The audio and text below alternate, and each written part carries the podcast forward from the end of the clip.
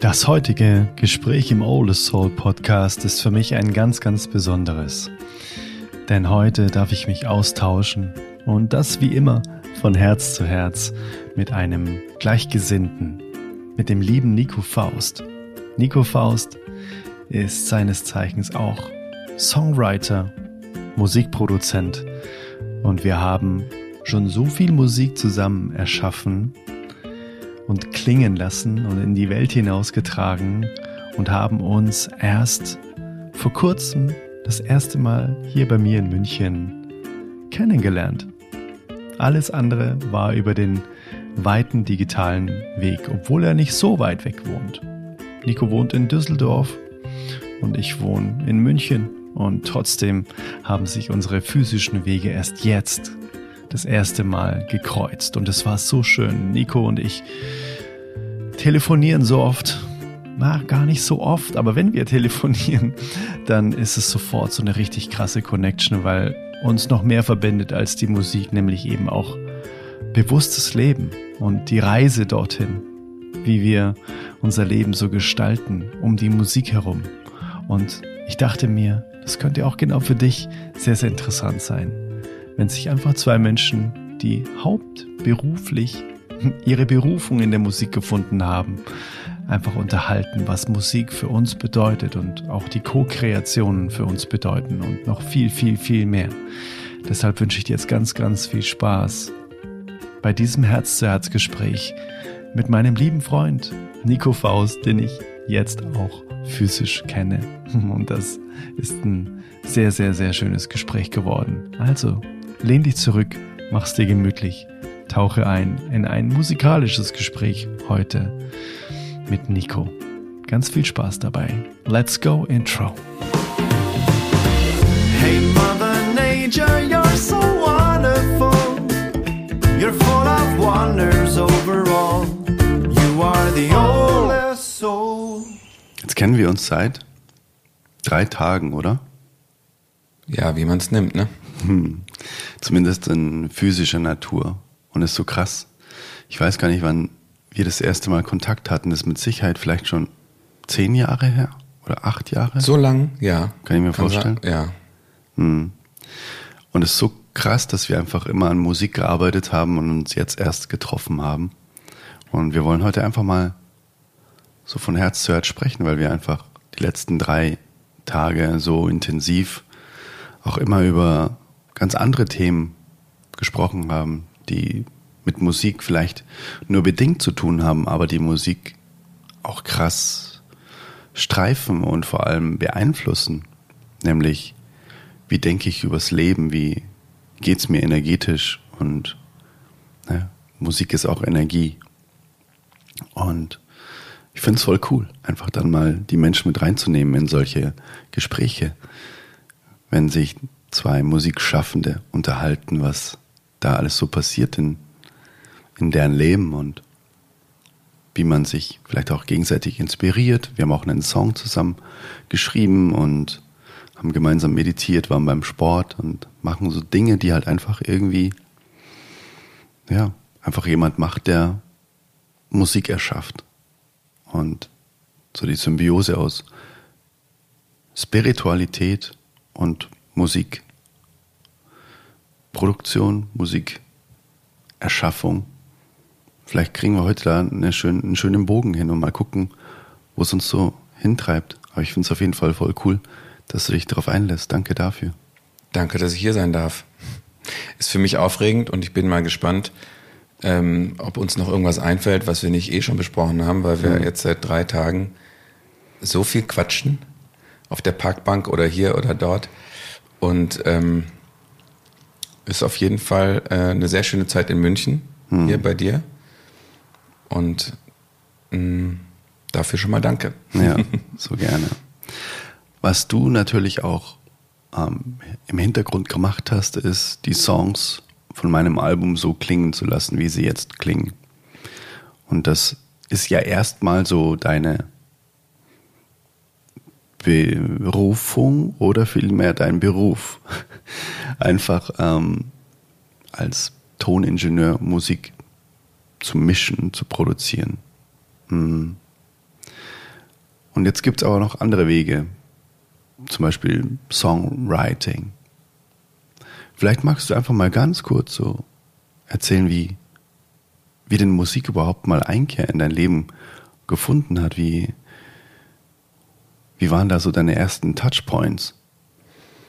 Also das Klavier kam schon in mein Leben, bevor ich in die Schule kam. Mhm.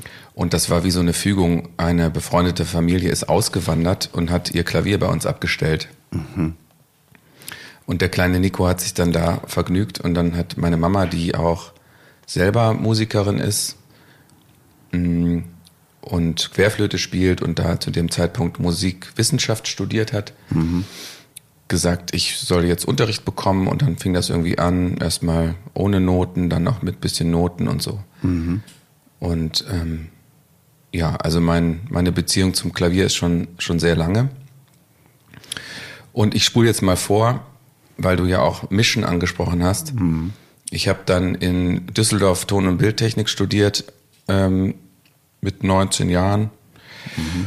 Und dieses Toningenieurshandwerk war wie so ein Ticket in die Musikproduktion. Mhm. Also das ist, ist jetzt blöd gesagt ein Umweg, wenn man sagt, man will am Ende Songwriter sein. Mhm. Aber so würde ich das gar nicht sehen mhm. sondern das ist einfach dieses große Spektrum, mm, was Musik alles sein kann. Mhm. Musik ist ja mehr als die Noten, die auf dem Blatt stehen.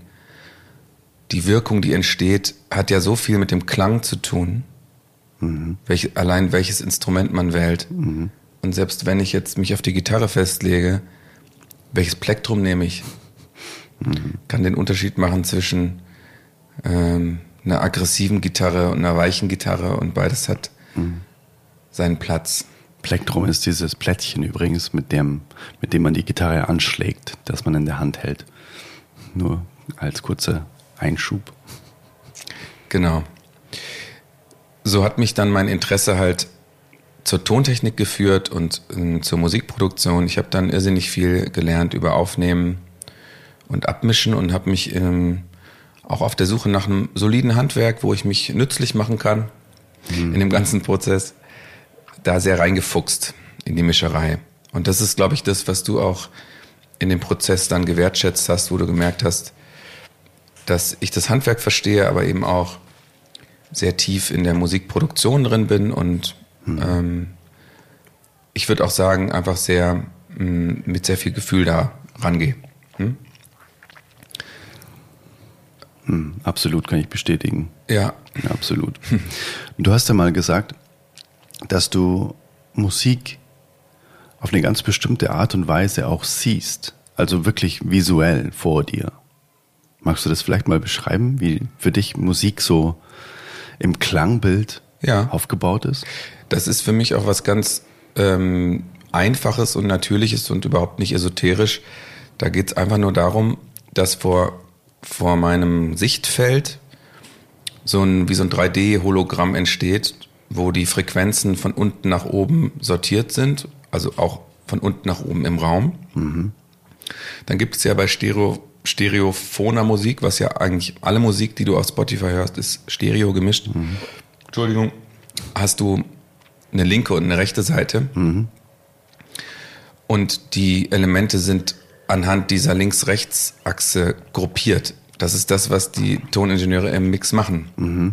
Was manchmal auch Musiker schon bei der Komposition auch vordenken. Und das ist eben die horizontale Achse. Mhm.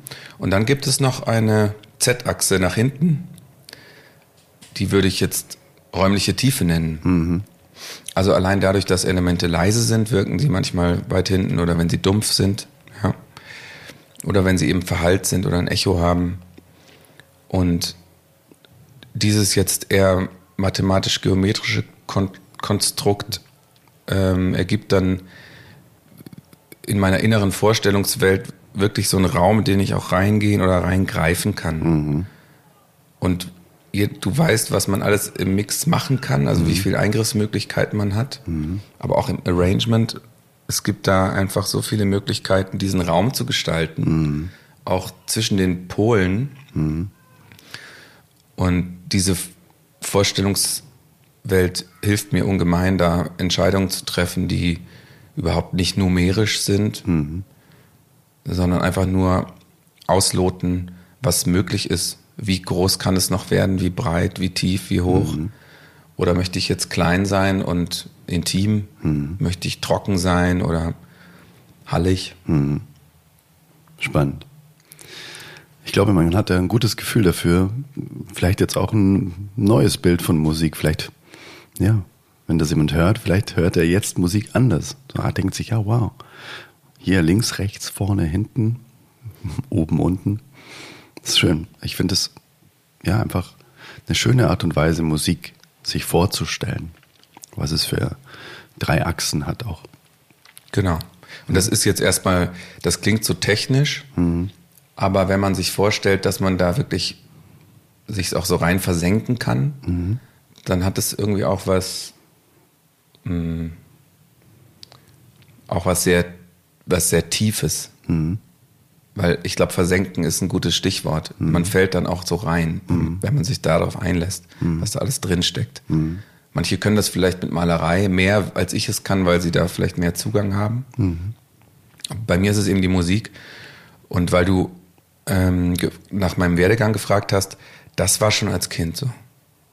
Ich habe wirklich schon meine Roxette-Kassetten oder was ich da hatte hoch und runter gehört und, und mir die Frage gestellt, was ist das eigentlich für ein Instrument? Und das ist ja auch, auch schon irgendwie zum Teil synthetische Popmusik, mhm. was die da gemacht haben. Und nicht eins zu eins, ja, das ist ein Fagott oder so, mhm. so klassisch, sondern da konnte man schon so ein bisschen raten.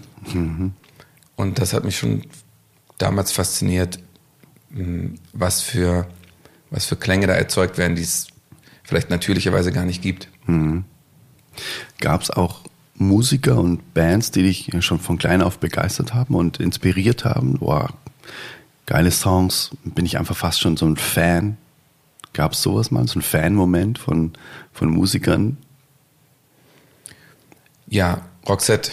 Ah ja, tatsächlich. Roxette ist es wirklich. Und da war ich auch auf einem Konzert als kleiner Bub mit meiner mhm. Mama. Die hat mich da irgendwie auf so einem Geländer äh, gesetzt und dann den ganzen Abend gestützt, mhm. dass ich da was sehe. Mhm. Da war ich wirklich Fan. Ich habe sogar so eine Roxette-Briefmarke gehabt. Mhm, wow, cool. Sehr, sehr gut. Mhm. Ähm, wir haben ja tatsächlich auch eben einen Song zusammen geschrieben. Und vielleicht magst du mal so deine, vielleicht auch neu entdeckte Liebe zum Songwriting mal so beschreiben. Was, was passiert da in dir? Ist es eine ganz Art, neue Art und Weise, dich auszudrücken, wie so ein Ventil oder wie, was hat jetzt Songwriting in deinem, in deinem Leben für einen, für einen Stellenwert? Und was glaubst du, was die Magie ist bei Songwriting? Weil ich meine, der Song, so wie er jetzt, wie wir ihn zusammen geschrieben haben, einfach in der Küche, so während irgendwie Spaghetti äh, Bolognese in vegan da vor sich hingebrutzelt haben, haben wir irgendwie da gejammt und plötzlich war so ein Song einfach da. Das kommt ja irgendwo her, den holt man sich ja in Anführungszeichen, oder der wird einem ja in irgendeiner Form zugespielt wie Michael Jackson mal gesagt hat, wenn er ehrlich ist, hat er nie einen Song selbst geschrieben, sondern er hat es immer nur aufgeschrieben, was halt irgendwie irgendwo herkam und er weiß bis heute nicht, woher. Er hat den Song gepflückt, ja. Hm. Ja. Schön. Ja, vielleicht hole ich da ein ganz bisschen aus und erzähle erst mal, dass ich eben schon seit einigen Jahren als Songwriter arbeite für mhm. andere. Mhm oder als Co-Writer sagt man dann auch manchmal, wenn eben KünstlerInnen mit Songs ankommen, die vielleicht noch nicht ganz fertig sind oder die überarbeitet werden dürfen, dass man sich also einklingt in einen kreativen Prozess, der vielleicht schon begonnen hat. Oder dass man eben mit KünstlerInnen mit einem weißen Blatt startet, mhm. aber es ist klar, der Song wird nachher von dieser Person auch genutzt und ausgewertet. Und das macht riesigen Spaß. Mhm. Das ist immer wieder ein ganz tolles Abenteuer. Und da passiert so eine Art Channeling, dass man einfach sich in die Person reinversetzt oder in die Situation und sich vorstellt, was wäre jetzt der richtige Song für diese Person oder der richtige Sound und kann sich da mit der Fantasie austoben. In, in letzter Zeit hat sich bei mir dann ein bisschen was geschiftet, weil ich irgendwie strenger geworden bin, was ich für, für Vibrations so rausschicken möchte in die Welt. Mhm. Und dahinter steckt auch anzuerkennen, wie mächtig Musik ist, mhm. wie stark Musik uns beeinflussen kann. Mhm. Und da die Worte und Klänge weise zu wählen, um eine gewisse Wirkung zu erzielen. Und habe eben angefangen, eigene Songs zu schreiben. Ja. Mhm. Und haben die irgendwie für dich eine, auch einen Zweck der, ich sag mal, Heilung, Verarbeitung ähm, als, als Ventil? Weil du mal zu mir gesagt hast, dass du jetzt durch das Songwriting auch Musik ganz, ganz anders nützt für dich, ne? Also in Form von einfach auch Botschaften in die Welt bringen, von denen du glaubst, dass sie heilsam sind oder dass sie vielleicht auch inspirierend sind, ne? Und nicht nur, ich sage mal, oberflächliche Popmusik zur reinen Unterhaltung, sondern auch mhm. einfach, ja, einen Sinnhaft oder, oder Sinnhaftigkeit in, in deine Musik mit reinbringst. Das hat sich ja auch geschiftet durch die eigenen Lebensthemen, die man natürlich immer so durchlebt, oder? Voll und kleiner Disclaimer, ich liebe Popmusik. Ich auch. Ich lasse nichts kommen auf Popmusik. Mhm. Und Popmusik kann ein, auch ein super tolles Vehikel sein, mhm. um unfassbare Botschaften oder einfach nur reine Lebensfreude unter die Leute zu bringen. Mhm. Und ist für mich deswegen nicht oberflächlich und mhm äh, allein wenn ein Song nicht traurig ist, ist er deswegen nicht, nicht deep. Mhm. Mhm. Also ein Song wie Happy mhm. von Pharrell Williams ist für mich auch unfassbar transzendent. Mhm. Und ist unfassbar rührend, wie viel, wie viele Leute das erreicht hat und mhm. inspiriert hat, auf der Straße zu tanzen und mhm. das zu filmen und so. Also, aber zu zurück zu meiner Musik und ich würde sagen, dass mir dieses Sendungsbewusstsein im Moment eher ein bisschen abgeht. Ich habe berufsbedingt mir immer wieder Gedanken gemacht, wie Sachen draußen ankommen und auch versucht, die Außenwirkung zu optimieren oder auch dem Künstler so eine Art Publikum zu sein. Mhm. Also man kann auch einen eine Rolle des Produzenten so definieren, dass er sozusagen die Außenwirkung des Publikums vorwegnimmt und sich vorstellt, was, wenn ich jetzt sozusagen 0815 Hörer wäre, was mhm. würde ich dann sagen? Mhm. Das bringt auch die meisten Leute weiter. Für meine eigene Musik aber sende ich eher Botschaften an mich selber. Mhm. Also wenn du an einen Punkt kommst, wo du Entschuldigung, merkst, dass du zum Beispiel einen negativen Glaubenssatz hast oder irgendwelche selbstdestruktiven oder sabotierenden Muster, dann ähm, ist die Frage, bravo, du hast die erkannt, mhm. aber was machst du jetzt mit der Erkenntnis? Mhm. Ne? Und die Musik ist eben eine Möglichkeit, sich da effektiv umzuprogrammieren, weil es einfach so tief reingeht. Also die Verbindung aus Lyrik und, und Musik, die ist so, so emotional, mhm. wie so ein Mantra oder eine Affirmation, aber stärker eigentlich. Was macht sie stärker als Affirmation? Ist es dann noch die Schwingung der Instrumente, des der Musik an sich zu dem gesprochenen Wort? Ja. Mhm. Das ist die Akkumulierung dieser Effekte. Also wenn du, wenn ich dir jetzt was Verträumtes auf dem Klavier vorspiele, dann kommst du ja auch schon in eine bestimmte mhm. Stimmung. Oder wenn ich mit der rockigen E-Gitarre dich irgendwie wütend an, mhm. anspiele mit einem lauten Verstärker, dann wirst du vielleicht auch ein bisschen aufgekratzt. Mhm. Das heißt, da ist die Musik schon sehr mächtig. Und das mhm. äh, gepaart mit der, mit der Botschaft Mhm. Es gibt, gibt glaube ich, nichts Vergleichbares. Mhm. Und das ist Das ist das Tolle an Songwriting. Mhm. Das ist die Kraft von Songs. Mhm. Also nimm, nimm mal einen Film, der dir gefallen hat im letzten Jahr und nimm den Song im Abspann. Mhm. Das ist dann einfach eine Vibration, die einfach perfekt ist, nicht den Inhalt des Films zusammenfasst, sondern das gesamte Gefühl von diesem Film mhm. auch, aber auch steuern kann. Wie entlasse ich dann den Zuschauer ähm, wieder in die Nacht oder in den Alltag? Mhm. Ich glaube, das, das ist so ein Bild, wo, wo man merkt, was, was Songwriting kann. Mhm. Und wir haben uns ja eigentlich auch zum größten Teil dazu entschlossen, dass wir uns einfach auch persönlich sehen, weil wir gemerkt haben, wir haben so viele Themen noch außerhalb der Musik, die wir einfach auch besprechen und über die wir uns austauschen. Und lass uns doch da mal abbiegen, wie in deinem Leben vielleicht auch so eine Reise war zu, ich nenne es jetzt einfach mal auch mehr Bewusstsein für Dinge in, im Leben, sei es,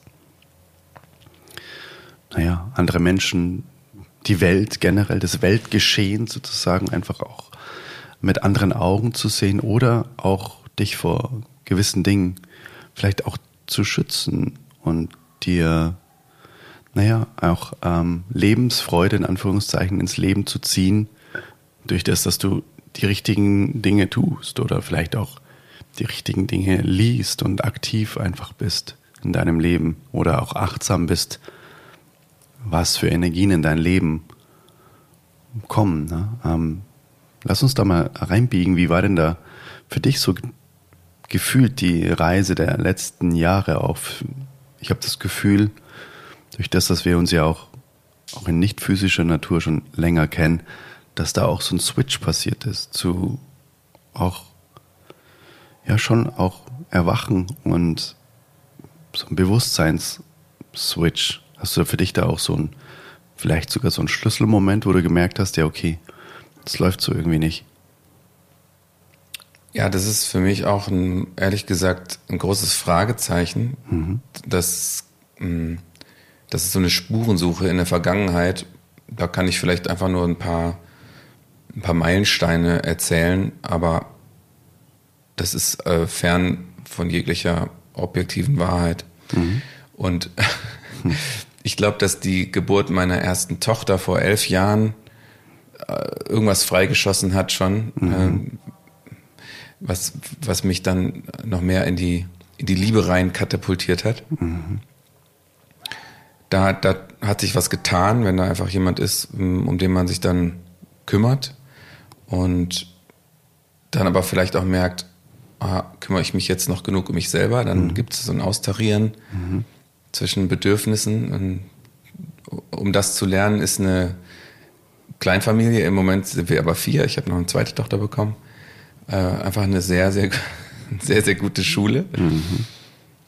Und ähm, ja, und dann habe ich irgendwie, als die, die Kinder klein waren, irgendwann aufgehört, Fleisch zu essen. Mhm. Ähm, aus dem Impuls heraus. Es war ohne, ohne Programm. Mhm. Ich war nicht mal besonders tierlieb früher. Also ich gar nicht so, gar nicht so der Haustier, Haustiertyp. Mhm. Aber ähm, irgendwie kam es mir irgendwie dann verkehrt vor, habe es ausprobiert und bin jetzt immer noch zwar flexi, aber mhm. relativ fleischfrei unterwegs seit mhm. echt vielen Jahren jetzt. Mhm. Und das macht was. Das macht was mit dir. Und ähm, dann habe ich irgendwann gemerkt, dass Yoga mir sehr gut tut. Und bin dann, glaube ich, übers Yoga auch zur Meditation gekommen, weil man sich da am Ende immer entspannt mhm. im Liegen und da so zur Ruhe kommt, wie es sonst eigentlich nicht schafft. Also mhm. ruhevolle Wachheit ist ja so ein Begriff, den du gerne magst. Mhm. Und das ist im Grunde das, was du nach, wenn du eine Stunde rumgeturnt hast auf der mhm. Matte und dich gedehnt hast, was du spielend hinbekommst. Und mhm. danach wurde ich ein bisschen süchtig. Also das hat mich wirklich, da hat mein, äh, jede Faser in meinem Körper yeah geschrien mhm. und mir gezeigt, dass das irgendwie cool ist. Mhm. Und dann habe ich mich aber trotzdem irgendwie total verausgabt, kurz vor Corona. Mm, bin da voll an meine Grenzen gestoßen, hatte irrsinnig intensive Stresssymptome. Mhm. Und das äh, ist, glaube ich, wichtig, um, um zu verstehen, um, um wirklich was zu ändern von einem Leben, was für einen eigentlich funktioniert, muss man, glaube ich, gegen eine Wand erstmal fahren. Mhm. Und ähm, seit das passiert ist, bin ich da eben auf der, auf der Suche, was, was mir gut tut und wie ich Stress und, und Ängste auch auflösen kann. Mhm. Und meine aktuelle These zu meinem Zustand gerade ist, dass ich mir auch viele Ängste jetzt rausgelöst habe und einfach da ein bisschen, bisschen freier bin. Mhm. Auch freier zu mein Leben zu gestalten und das in die Hand zu nehmen mhm. und da aktiver in die Führung zu gehen, mhm. wie ich Dinge haben möchte. Das ist so der, der aktuelle Stand, würde ich sagen.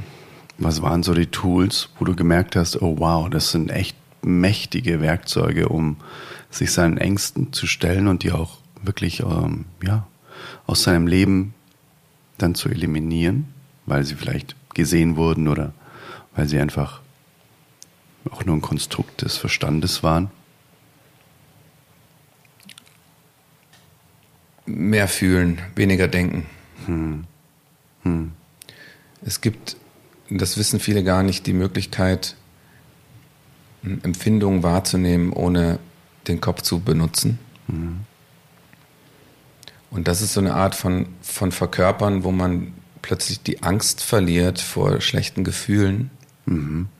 weil die alle fühlbar sind. Mhm. Und das bedeutet, dass man das manchmal auch aushält oder irgendwie versucht zu transformieren und man darf da auch was Gutes für sich tun und ähm, rumhüpfen oder was auch immer für Energy Tools man dann für sich entwickelt. Mhm. Aber da die Angst zu verlieren, äh, die Angst vor den Gefühlen zu verlieren und einfach alles zuzulassen, ist ein super erster Schritt. Mhm. Sehr wertvoll. Mhm. Und wenn du jetzt konkret nach Tools fragst, was wir beide ja auch gerne machen, ist Sport. Also mhm. ich bin einfach sehr gerne im, im Gym. Und heb Gewichte oder mhm. turne. Mhm. Und das bringt total viel. Yoga mache ich ab und zu noch. Mhm. Und meditieren ist auch ein wichtiger Bestandteil mhm. des Ganzen. Bedeutet, es ist schon so eine Dreiteiligkeit. Ne? Einmal, was führe ich mir für Energie zu? Also in Form von auch, was trinke ich, was esse ich sozusagen. Ne? Dann, wie viel Ruhe gönne ich mir? Und wie viel bewege ich mich. Es sind eigentlich immer die gleichen Säulen. Ne? Und zur inneren Ruhe gehört natürlich auch Schlaf. Ich habe jetzt hier, als du hier warst, immer festgestellt, dass du eigentlich da auch schon immer dafür sorgst, dass du ausreichend schläfst und dass du gut schläfst, oder? Habe ich schon das Gefühl, dass dir das auch wichtig ist. Und würdest du das unterschreiben, dass das so eine, dass das Leben oder die Qualität des Lebens schon auch immer auf diesen drei Säulen dann aufgebaut ist? So dieses, welche Energie führe ich mir zu? Wie viel Ruhe gönne ich mir? Mhm. Und wie viel Energie gebe ich auch wieder nach außen in Form von, dass ich meinen Körper, durch das, dass es ein Bewegungsinstrument und kein Sitzinstrument ist, mhm. einfach auch ja, bewege. Ja, total. Der Körper ist da ein ganz wichtiges Vehikel, mhm. weil er eben auch, auch Träger von alten Emotionen ist mhm. und von alten Verkrustung und das macht es viel leichter, ähm, sich so zu fühlen, wie man sich fühlen möchte, mhm. Mhm. wenn man da alles im Fluss hält. Mhm. Und was die Energien angeht, mh, bringt bringt es vielleicht was, eine, sich eine Bilanz zu schaffen, wo ich Energien extern ähm, extern platziere. Mhm. Also wenn ich mich über wenn ich mich über, weiß ich nicht, die, die Deutsche Bahn ärgere, mhm. dann habe ich da bei der Deutschen Bahn Energie platziert. Mhm. Ja, oder wenn ich mich übers Wetter ärgere. Mhm. Oder wenn ich jeden Tag die gleiche Online-Zeitung lese und denke, die schreiben ja immer nur so unvollständige reißerische Sachen, dann brauche ich mich nicht wundern. Also dann, dann lasse ich es vielleicht und informiere mich woanders oder mhm. seltener. Mhm. Hm. Und das sind so Sachen, da bin ich einfach total bewusst geworden. Mhm. Das, das, geht ja bis hin zu Verantwortung für Dinge. Mhm. Wie viel Verantwortung übernehme ich für andere, in welchen Situationen? Mhm. Ne? Wann, wann ist es unterlassene Hilfeleistung? Mhm. Und wann ist es aber eine verbaute Entwicklungschance mhm. Für die andere Person, wo ich mich einfach nicht einzumischen habe, mhm. weil es einfach nicht mein Thema ist. Mhm.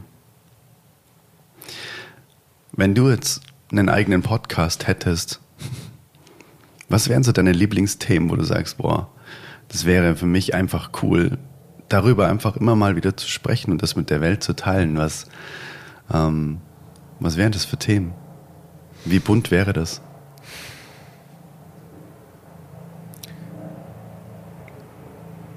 Schwer zu sagen. Also im Moment interessiert mich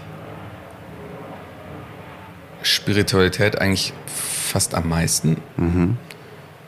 Und Du hast doch gemeint, Joe Dispenza, oder? Ist gerade das, was für dich. Das finde ich spannend, ja. Der, der hat ein Buch geschrieben, ähm, was ich gerade lese, da geht es um Kundalini-Energie. Das sind mhm. ja so, ah, im Grunde ist das eine alte, alte Yoga-Form, mhm. die er so ein bisschen westlich aufbereitet hat. Mhm. Das, das sind einfach Sachen, da gehe ich total neugierig ran und mhm. offen. Mhm. Immer noch mit ein bisschen Skepsis auch. Mhm. Ne, ich, ich recherchiere auch, wer wann sich welche Titel erschlichen hat und gucke auch manchmal nach einer wissenschaftlichen Referenz und nehme das so zur Kenntnis, aber das hält mich nicht davon ab, mh, mir überall Nuggets zu holen, die ich mhm. für, für richtig halte und für, für spannend halte. Mhm. Immer in dem Wissen, dass das dass diese Person das auch nicht erfunden hat, mhm. sondern er hat es vielleicht aufbereitet mhm.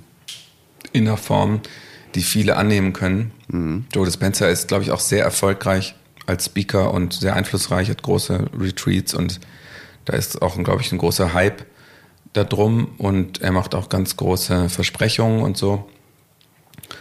Und aus irgendeinem Grund werde ich dann neugierig und gucke mir, das, guck mir das an und gucke, ob für mich was dabei ist. Mhm. Und so gehe ich durch verschiedene Themen, mhm. verschiedenste Themen. Mhm. Angefangen hat das Ganze mit Eckhart Tolle. Mhm. Also ich habe dieses Buch gelesen, Leben im Jetzt, mhm. und habe schon nach 20 Seiten komplett intellektuell verstanden, was er meint. Mhm. Und es war auch ein ganz toller Moment, wie er Ego und Zeit, Zukunft, Vergangenheit dekonstruiert. Das hat mich total erreicht. Mhm. Und dann hat es eben noch ganz viele Jahre gedauert, das zu verkörpern. Mhm. Ja, und auf, auf, auf der Reise begegnen einem immer, also ehrlich gesagt glaube ich, dass ich, dass ich noch viel zu viel spirituelle Literatur und Videos konsumiere. Also eigentlich möchte ich, dass das weniger wird. Mhm. Also es ist, es ist, dahinter steckt ja auch immer so dieses Gefühl, es gibt noch so viel zu lernen und mhm. ich muss noch so viel lernen. Mhm. Und vielleicht schaffe ich das ja bald mal, mehr nach innen zu schauen und mich an meine eigene Weisheit anzukoppeln. Mhm. Und dann ähm, muss ich vielleicht gar nicht mehr so viel lesen. Mhm. Das hat mal ein Freund von mir aus Indien, hat, hat es mal gesagt, der war hier und hat so ein bisschen gecheckt, wie es mir geht und da war ich auch in so einer Phase, wo ich einfach von außen mir so viel Informationen geholt habe und auch Ratschläge versucht habe, irgendwo in Büchern zu finden oder Lösungen für Dinge in meinem Leben. Und er hat einfach nur gesagt, stop reading. Just stop reading. Mhm. hat gemeint, ja, hör einfach auf, die ganzen Sachen zu lesen, sondern versuch das einfach zu leben, was du eh schon weißt. Ne, und versuch dich daran zu erinnern, dass du schon sehr weise bist und lebe das. Das unterschreibt es eigentlich. Und wenn du dann in deinem zukünftigen Podcast vielleicht dann weiter über Spiritualität sprechen ähm, möchtest oder würdest, was wären da noch so für Themen, wo du sagst, das, ähm, das interessiert dich einfach, das möchtest du gerne mit der Welt teilen? Oder auch so Fragen, die du vielleicht noch für dich klären möchtest und damit die Menschen mit reinnehmen möchtest? Ehrlich gesagt weiß ich gar nicht, ähm, ob ich einen Podcast haben werde und ich weiß auch gar nicht, ob ich. Das ist mir schon klar, das war jetzt nur. Ja, ich weiß. Also ein guter Aufhänger auf jeden Fall. Ähm, aber anhand deiner Frage merke ich gerade, dass mh, hm, mir wirklich so ein bisschen dieses, ähm, dieses Sendungsbewusstsein fehlt, weil ich das irgendwie mh, hm, schwierig finde, andere mh, hm, irgendwo reinzuholen, wo sie gar nicht drum gebeten haben. Natürlich gibt es viele, die sich dafür interessieren und dann mhm. freue ich mich auch ähm, und ich freue mich auch, dass ich, wenn ich jetzt hier bin mit dir, da einfach ganz offen über alle möglichen verrückten Sachen sprechen kann. Mhm. ähm, aber irgendwie brauche ich immer auch eine Einladung. Irgendwie warte ich auf eine Einladung. Mhm, verstehe. Ja. Mhm. Also was, was ich gerade shiftet auch, dass ich jetzt hier mit dir darüber spreche, ist ja, dass man, dass man da eine, dem eine Sichtbarkeit gibt und dass man sagt, ja, das gehört zu meinem Leben dazu. Mhm. Das finde ich spannend, mhm. weil das natürlich auch für andere dann so, ah, okay, ja, der jetzt auch. Also, mhm. ne, Beispiel ist, finde ich, Curse, der Rapper, mhm. Michael Kurt. Der dann irgendwann anfing mit seiner Selbsthilfe, seiner, seinem Buddhismus, Meditation, hat ja auch einen ganz tollen Podcast und das hat für mich auch als Mann da nochmal so ein ganz, so ein Level freigeschossen, wo ich irgendwie dachte, ach, guck mal, der macht es ja auch. Mhm. In einem, in einem Genre, was extrem maskulin ist, mhm. wo er vielleicht nicht der maskulinste war, aber äh, Rap ist jetzt nicht super bewusst in Deutschland gewesen. Mhm in letzter Zeit. Und insofern finde ich das eigentlich schön und fühle mich auch wohl damit, da mehr darüber zu sprechen. Mhm. Was gäbe es noch für Themen, wo du sagst, das interessiert dich einfach? Mit was beschäftigst du dich sonst gerade so, wo du sagst, ja, das ähm, sind einfach Lebensthemen gerade, die, die ich so spielerisch angehe und für die ich irgendwie auch eine schöne Lösung suche?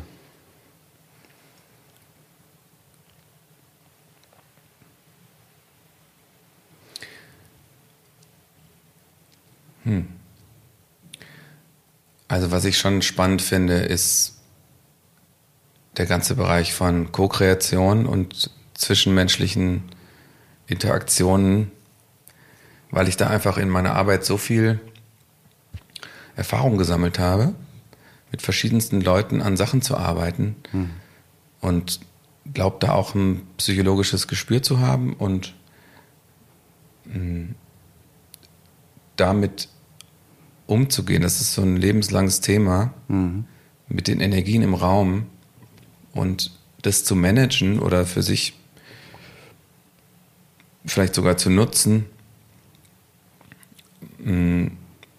ohne dass was ins Stocken gerät, aber auch ohne dass man sich gegenseitig vorwirft, dass man jetzt so oder so ist. Mhm. Ja, das einfach so anzunehmen, wie jemand gerade drauf ist, aber dann vielleicht auch die das Selbstbewusstsein zu haben, auch mal eine Situation zu shiften. Mhm.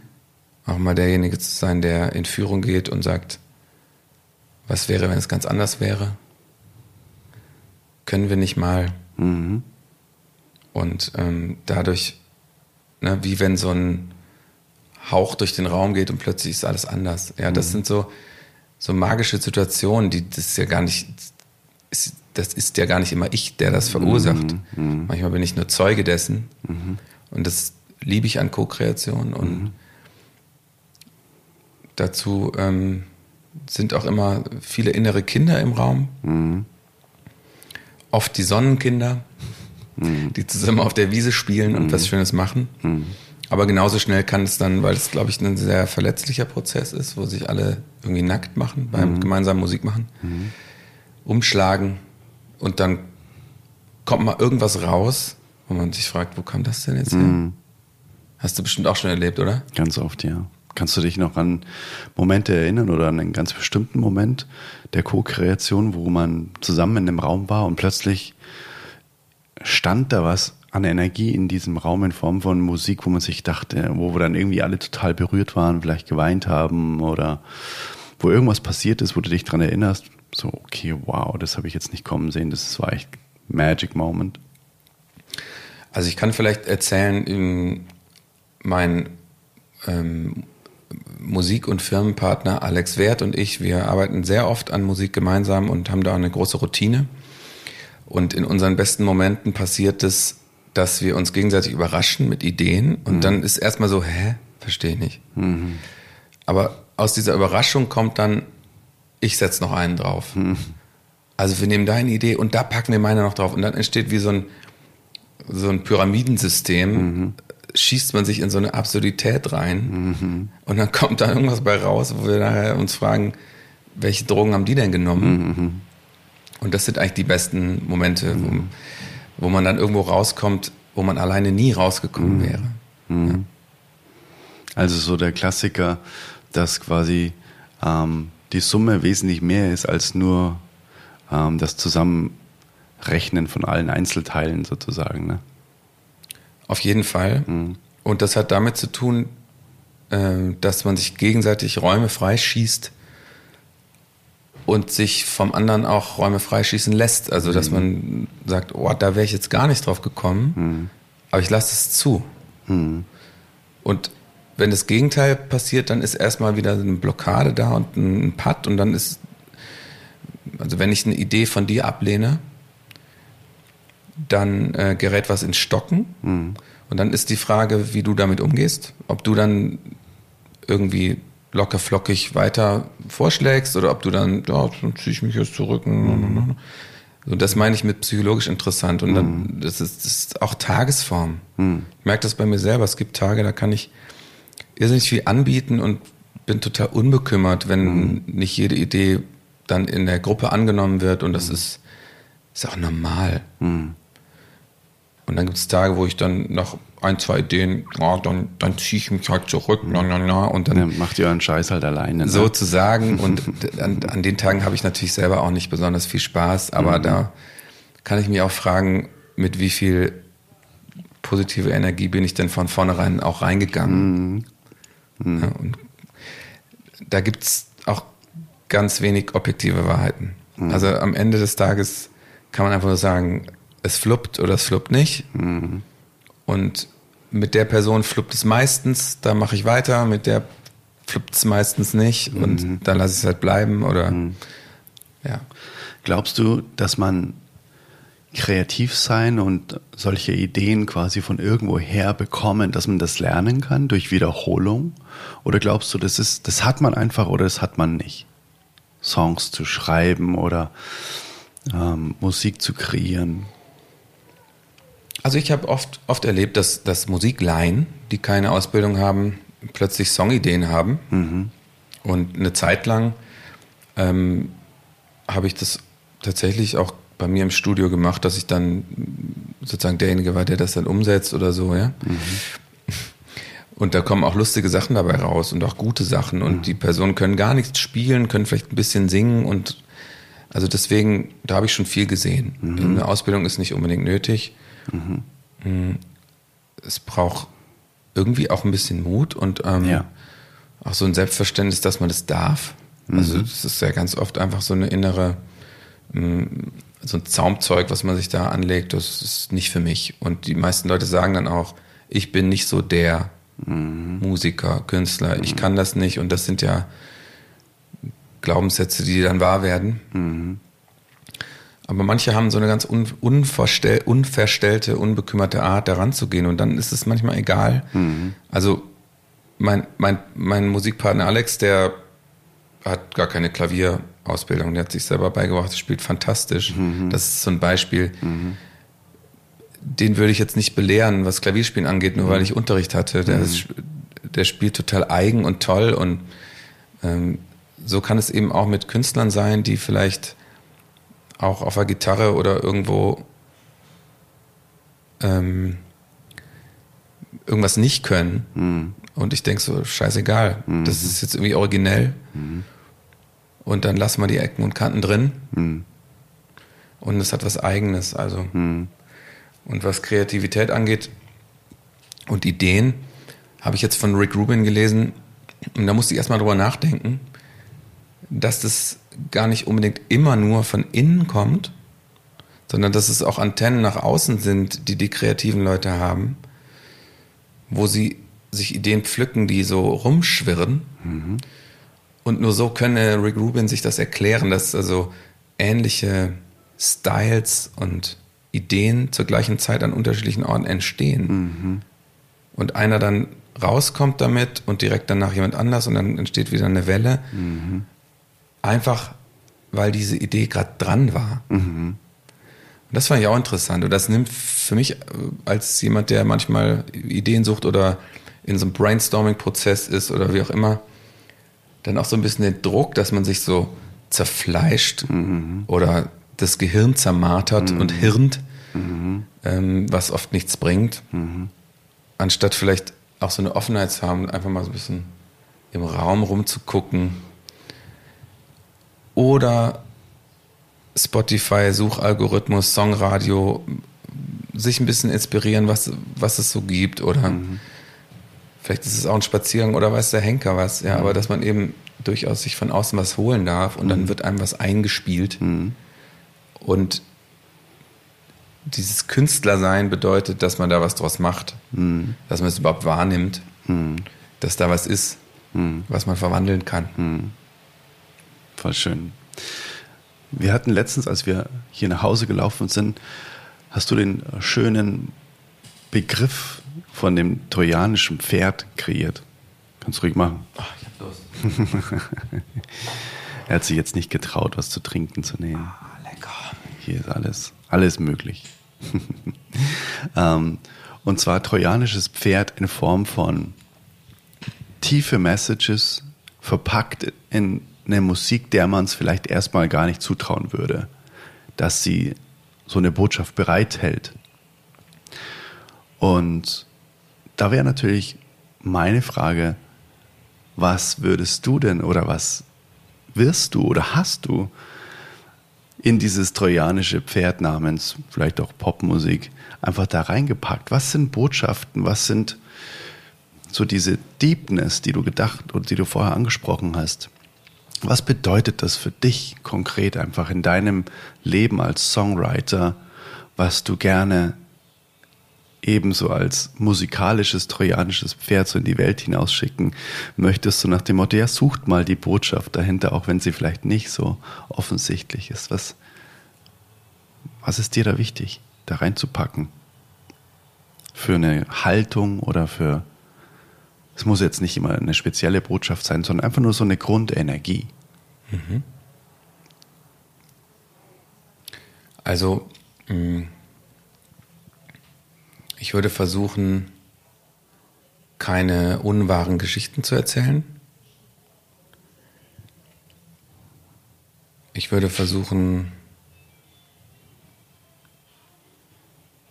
nicht in dem Leid zu baden, was ich in meinem Leben vielleicht wahrnehme, ähm, weil ich die Gefahr sehe, dass sich das dadurch perpetuiert. Mhm. Und deswegen hätte ich den Anspruch an meine Musik, dass sie vielleicht, mh, hm, selbst wenn sie eine Traurigkeit verarbeitet, mhm. und das ist ja ganz, ganz wichtig für für viele, dass die Gefühle da sein dürfen und dass die Musik ihnen, traurige Musik zum Beispiel hilft, die Trauer überhaupt erst wahrzunehmen. Und ich hätte den Anspruch an, an meine Musik, dass sie einen Ausweg anbietet oder eine, zumindest, ne, wenn man sich die Emotionen von miserabel bis prima als so eine lange Treppe vorstellt oder eine Leiter, dass die Musik die nächste Sprosse anbietet, in irgendeiner Form einen Shift oder einen kleinen Lift hinzukriegen. Mm, und das ist einfach was, was ich an mir selber festgestellt habe, dass mich deprim deprimierte Musik auch deprimiert macht und mhm. mich das so denke so, ja, das ist ähm, das dreht sich um sich selber und dann geht es immer so weiter. Mhm. Also zum Beispiel ganz viel Trap-Musik ist unglaublich depressiv, so mhm. und irgendwie auch hoffnungslos. Mhm. Und all das möchte ich nicht. Mhm. und um das mal zu verallgemeinern, mhm. weil meine eigene Musik ist noch schwer in der Mache mhm. und ähm, bin da noch wild am, am Hin und Her probieren. Mhm. Macht großen Spaß. Mhm. Ähm, könnte ich jetzt die Frage zurückgeben, wie buddhistisch ist Let It Be? Mhm. Oder ein Song, wo wir beide gemerkt haben, wie geil der eigentlich ist, Unwritten von Natasha Benningfield. Ja, mhm. da geht es irgendwie darum, dass man eben äh, im Fahrersitz des Lebens bleibt und sich klar macht, ja, ich kann im Grunde in jedem Augenblick die nächste weiße Seite in meinem Lebensbuch vollschreiben. Mhm. Und das in so einem powerful Popsong mhm. ist schon, ist schon geil. Also mhm. ich glaube, wenn du jeden Morgen dir auf voller Lautstärke Unwritten äh, mhm. um die Ohren haust und dazu mhm. ein bisschen in der Wohnung rumhüpfst, mhm. dann wirst du ganz andere Tage erleben mhm. als ohne. Mhm. Oder mit einer traurigen Musik. Mhm. Ja, ohne Frage. Ich glaube auch, dass wir immer zur Schwingung werden, die wir uns von außen auch zuführen. Ne? Also Musik ist Schwingung und je nachdem, für was wir uns entscheiden, was wir für Musik in uns reinlassen, es ist unweigerlich so, dass wir zu dieser Schwingung auch irgendwann werden. Ne? Der Körper nimmt die Schwingung der Musik irgendwann zwangsläufig an. De dementsprechend einfach achtsam auch die Musik auswählen, ne? weil das ist Schlüssel-Schloss. Man wird dann irgendwann genau die Schwingung auch annehmen und ja, man kann sich auch aktiv dafür entscheiden und ähm, Emotionen und Schwingungen, die schon da sind, mit Musik zu unterstützen. Wenn man sagt, ich habe gerade eine melancholische Phase, ich möchte jetzt aber auch nicht wegignorieren und sagen, haha, jetzt mache ich mhm. mir irgendwie hier Katy Perry an, weil das ähm, ja. bringt mich wieder gut drauf. Da ist die, der Abstand zu groß. Ne? Ja, genau. das, das wird jeder als, als unnatürlich wahrnehmen und denkt so, ja, das passt jetzt gerade nicht. Mhm. Und deswegen finde ich es so spannend, wirklich da ähm, sozusagen den Blinker zu setzen. Mhm die Leute irgendwie reinzuholen in, in was, was sich vielleicht melancholisch anfühlt mhm. und dann aber so den, die nächste Stufe anzubieten. Wie ist es bei dir? Hörst du auch manchmal traurige Musik? Das kann ich mir bei dir irgendwie nicht vorstellen. das stimmt, ja. Was auch immer traurig heißt, weißt du? Also, es machen einen ja unterschiedliche Dinge, finde ich, traurig. Ähm, für mich ist nicht Musik, in der jemand irgendwas erzählt, was ähm, vielleicht mit Verlust oder Schmerz zu tun hat, ist für mich nicht zwangsläufig immer gleich traurig. Also je nachdem, was mit mir halt resoniert, ne? ehrlich gesagt. Es ja. kann mich ja auch traurig machen. Ähm, ähm, ähm Hey Jude zu hören von den Beatles, weil ich weiß, das war der Lieblingssong von meinem Dad. Weißt du, was ich meine? Das hat ja jeder ja. was anderes, was ihn dann vielleicht traurig macht an, an Musik. Mm. Aber so aktiv, nee. Also ich höre schon immer Musik, die einfach, einfach eine Lebensfreude in sich trägt. Das muss ich schon echt sagen. Mhm. Wenn ich Musik höre. Hm. Das kommt tatsächlich eher selten vor, muss ich sagen, dass ich wirklich einfach Musik höre. Mhm. Ich bin gerade total im Gospel-Fieber. Ich liebe die Gospel-Musik. Es gibt eine Künstlerin, die heißt Tasha Cobbs. Die ist unglaublich, eine Wahnsinnssängerin und die hat immer eine unglaubliche Energie auf der Bühne, mit der Band. Kann ich dir gern mal. Das ist auch mal neu bei dir, oder? Das ist neu. Weil ich habe doch, mhm. ähm, als, als wir an dem Album gearbeitet haben, mhm dich ja gefragt, ob du einen kirchlichen Background hast, weil ich das so in der Musik gehört habe. Mm, ah ja, echt? Also ja, Hungry zum Aha. Beispiel ist ultra gospelig. Aha, stimmt. Also Contemporary Gospel. Mhm, das ist stimmt. auch so Bandmucke und mhm. dann hast du hinten noch den Chor auch. Ne? Ja, ja, stimmt. Mhm. Du gehst auch noch einen, einen Ton hoch am Ende, ne? Mhm. die, die Gospelrückung. also das, und da ich selber auch Gospel spiele, mhm. begleite mhm. Gospelchöre, mhm. und Klavier und ähm, habe da auch eine Ader dafür und habe Mhm. das sofort erkannt, bevor du es erkannt hast. Ja, anscheinend, ja. Weil mit Kirche habe ich gar nichts zu tun. 0,0. Mhm. Also ich bin da nicht mal drin. also von dem her ist das nicht der Antrieb, sondern einfach nur die Energie, die da kommt. Einfach so das, was da im Kollektiv passiert, was die Menschen da an Energie raussenden, das finde ich sensationell gut. Das liebe ich. Also wenn, wenn man sich mal Tascha Korps irgendwo anhören möchte, mega. Ich liebe es so sehr. Ich spiele dir später mal einen Song vor. Ja, zieh ich mir gerne mal rein. Mhm. Voll geil. Mega. Cool. Ich glaube, wir haben dann ganz schön viel abgegrast und haben, glaube ich, mal ganz schön einen Einblick so in unser, in unsere Gesprächsthemen dann mal so rein, rein hm, scheinen lassen. Und wir sind beide natürlich, wie eigentlich nahezu alle, auf der Reise, auf der Suche, auch ähm, was, was macht mich glücklich im Leben? Und das kann sich ja Gott sei Dank immer wieder ändern. Ne? Das ist ja auch nichts Irreversibles, wenn ich sage, gerade im Moment macht es mich glücklich, Meditationsmusik zu schreiben und Meditation aufzunehmen. Es kann ja sein, dass es in einem Jahr gar nicht mehr der Fall ist. Und so ist es ja bei dir auch. Ne? Es ist ja eine ständiges, ein ständiges Ausprobieren auch. Und das finde ich schön, wenn man sich darüber austauscht, dass man vielleicht auch manchmal im Leben so Phasen hat, wo man gar nicht so richtig weiß, was einen jetzt gerade glücklich macht. Und das sind auch ganz wertvolle Phasen, weil da kommt man in die Aktivität. Man kommt in, in, das, in das Stellen der richtigen Fragen. Ne? So, was will ich denn eigentlich? Wie, wie du heute Morgen in der Küche gesagt hast, ne? Ich kann ja alles sein, aber wie will ich es denn haben?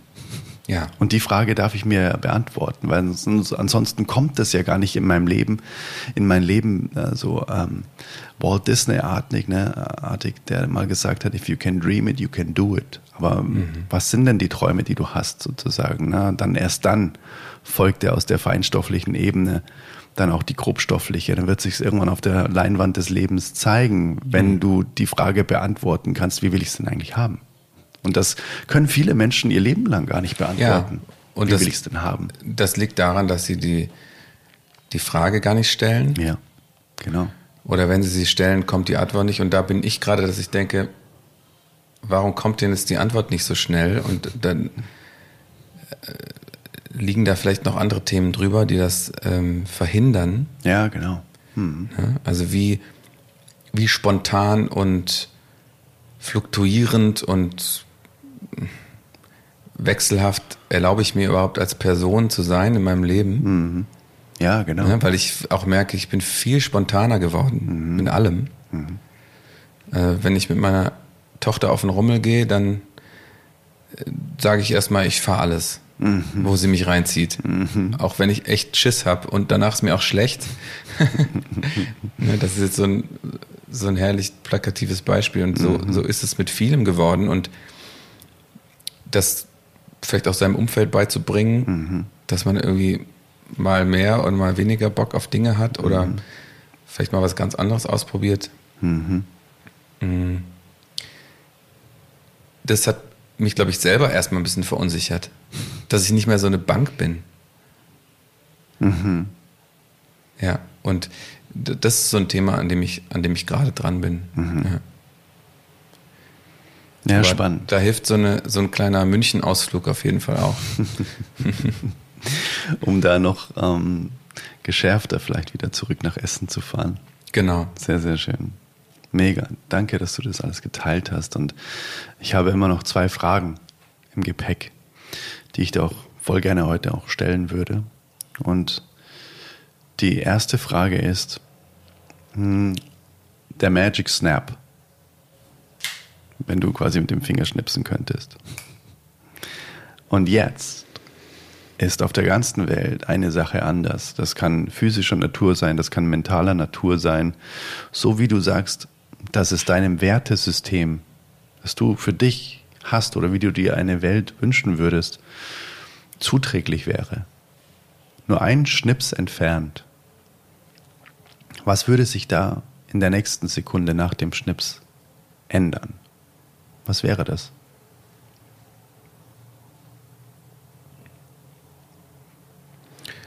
Also das erste, was, was jetzt so reingeschossen kam, mhm. bin jetzt gar nicht vorbereitet, Adrian. Du hast, Gut. Das mich jetzt hier überrascht. Ähm, ist Selbstliebe. Das kam so reingeschossen, mhm. wo ich mir irgendwie vorstelle, mh, hm, angenommen, jeder Einzelne wäre so gut zu sich selber und würde sich so satt machen mhm. und könnte sich so satt machen mhm. und würde dann mit dieser Sattheit in die Interaktionen dieser Welt gehen, mhm. wie auch immer. Da kann ich mir nicht vorstellen, dass irgendwas schiefgehen kann. Mhm. Da, also das würde alles beeinflussen. Mhm. Heißt, und, dass die Menschen sich nichts mehr nehmen müssten von außen, um ihr eigenes Glück zu füttern, sondern dass das eh schon wie so ein eigenes Glücks- und Liebeskraftwerk in ihnen angeworfen wäre und somit gar niemand anderen brauchen und somit einfach nur ein nicht wir müssen irgendwie was zusammen machen hier in der Welt, sondern wir dürfen, weil jeder für sich auch ohne okay wäre sozusagen. Ne? Ja, also ich sehe das so, so von so einer aus so einer ganz, ganz großen Vogelperspektive und mit ganz viel Respekt vor anderen Lebensweisen und anderen Ländern mhm. und versucht da so reinzutauchen, gerade mit, mit der Fantasie, auch worunter andere Leute leiden und so. Ne? Also da machen wir uns ja keine Vorstellung. Also die Themen, die dann kommen, die sind ja so unterschiedlich. Mhm. Aber sich dann zu erlauben, die zu lösen, und das sind ja manchmal auch dann Vorstellungen der Gesellschaft, der Familie. Mhm. Hier im Westen sind es vielleicht eher so indoktrinierte Sachen, Fleiß, Körperbild, mhm. was auch immer. Mhm. So, das sind ja die Sachen, die hier so ähm, präsent sind, mhm. wo ja auch viele auf, auf einer Reise sind. Mhm. Aber viel größer als das in anderen Ländern herrscht ja auch Unfreiheit und also ich glaube, dieses, dieses Thema, sich, sich, sich zu sich selber gut sein mhm. und sich erlauben, die Dinge, die einfach nicht in Ordnung sind, für sich selber zu klären, mhm. das würde ich mir für jeden Menschen wünschen. Mhm. Ganz naiv gesprochen. Mhm. Hm. Die zweite Frage, die hat immer den Überbegriff der perfekte Tag. Aber ich konkretisiere das Ganze nochmal in Form von dein ureigenes Lieblingsgefühl, das du hast. Wenn du dir vorstellen kannst, du könntest dir jetzt ein Gefühl aussuchen, das so über den ganzen Tag sich erstreckt oder vielmehr über den Großteil des Tages wo du sagst, das ist mein absolutes Lieblingsgefühl, da habe ich voll Bock und das ist so, das energetisiert mich so oder vielleicht auch nicht oder ich bin einfach dann einfach in diesem State, fühle ich mich einfach total wohl, wenn ich dieses Gefühl habe. Und was sind das für Ereignisse im Leben oder für Handlungen auch oder für Begegnungen, die dieses Gefühl dann hervorrufen und kreieren? Möchtest du das mal beschreiben? Mm.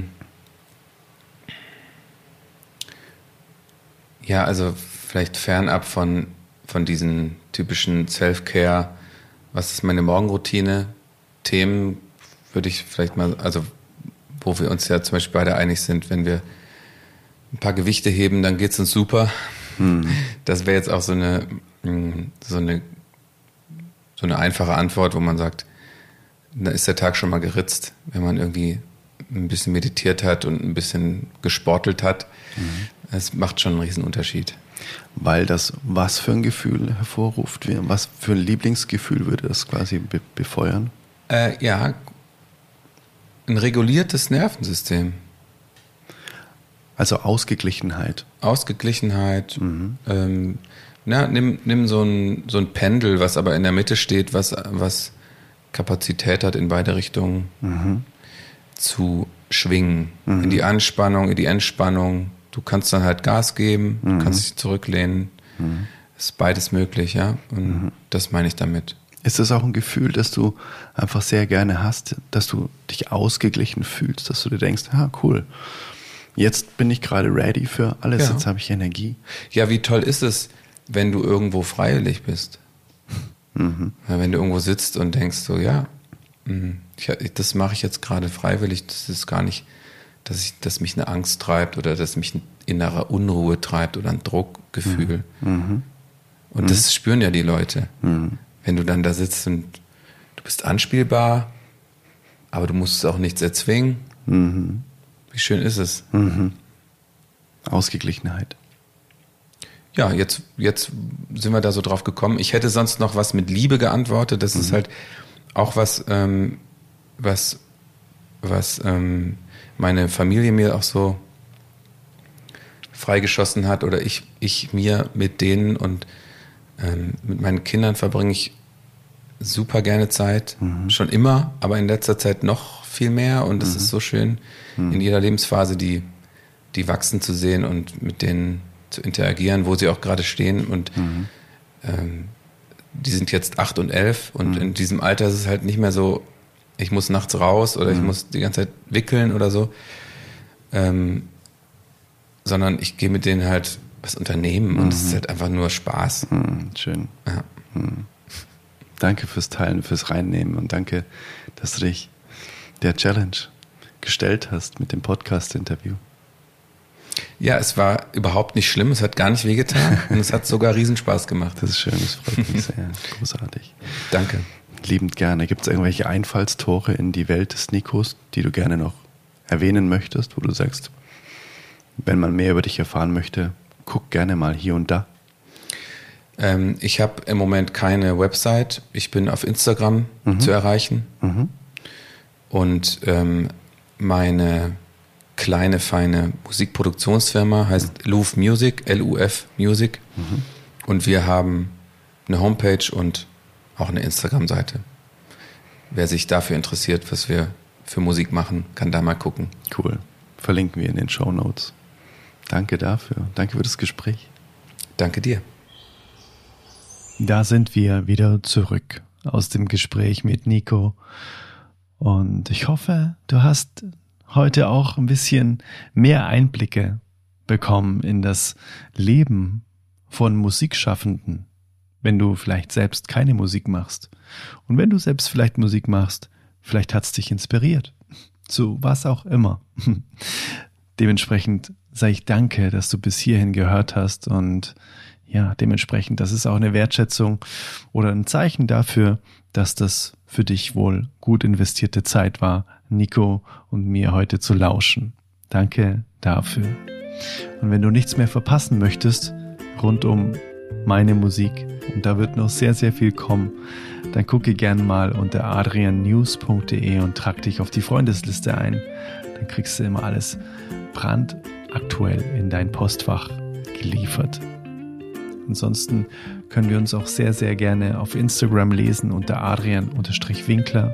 Und wenn du das Gefühl hast, diese Folge ist auch für andere Menschen in deinem Umfeld sehr interessant, dann leite sie gerne weiter und abonniere sehr gerne diesen Podcast hier, falls du es nicht eh schon getan hast, auf deiner Lieblingsplattform. Ich freue mich, wenn wir uns das nächste Mal wieder hören im Old Soul Podcast. Wie gewohnt, nächsten Freitag. wenn du das heute am Freitag, den 15. September hörst, dann hören wir uns nächsten Freitag wieder mit einem sehr, sehr, sehr spannenden Interview. Und zwar mit Paula Schwarz. Das kommt am 22. September 2023 hier im Old Soul Podcast. Und wenn du dir jemals die Frage gestellt hast, was würdest du machen, wenn Geld keine Rolle mehr spielen würde? Wenn du so viel Geld hättest, dass du es nie mehr ausgeben kannst, was würdest du dann machen? Und Paula kann diese Frage beantworten, denn sie ist Multimillionen-Erbin und macht damit jetzt ganz großartige Dinge, was sie gleichzeitig damit auch aufgeben musste. Das verrät sie in diesem sehr, sehr persönlichen Gespräch. Freu dich drauf. Und dann würde ich sagen, alles, alles Liebe dir bis zum nächsten Freitag. Let it flow, let it grow, dein Arian. Bye bye. Hey Mother Nature, you're so You're full of wonders overall. You are the oldest soul.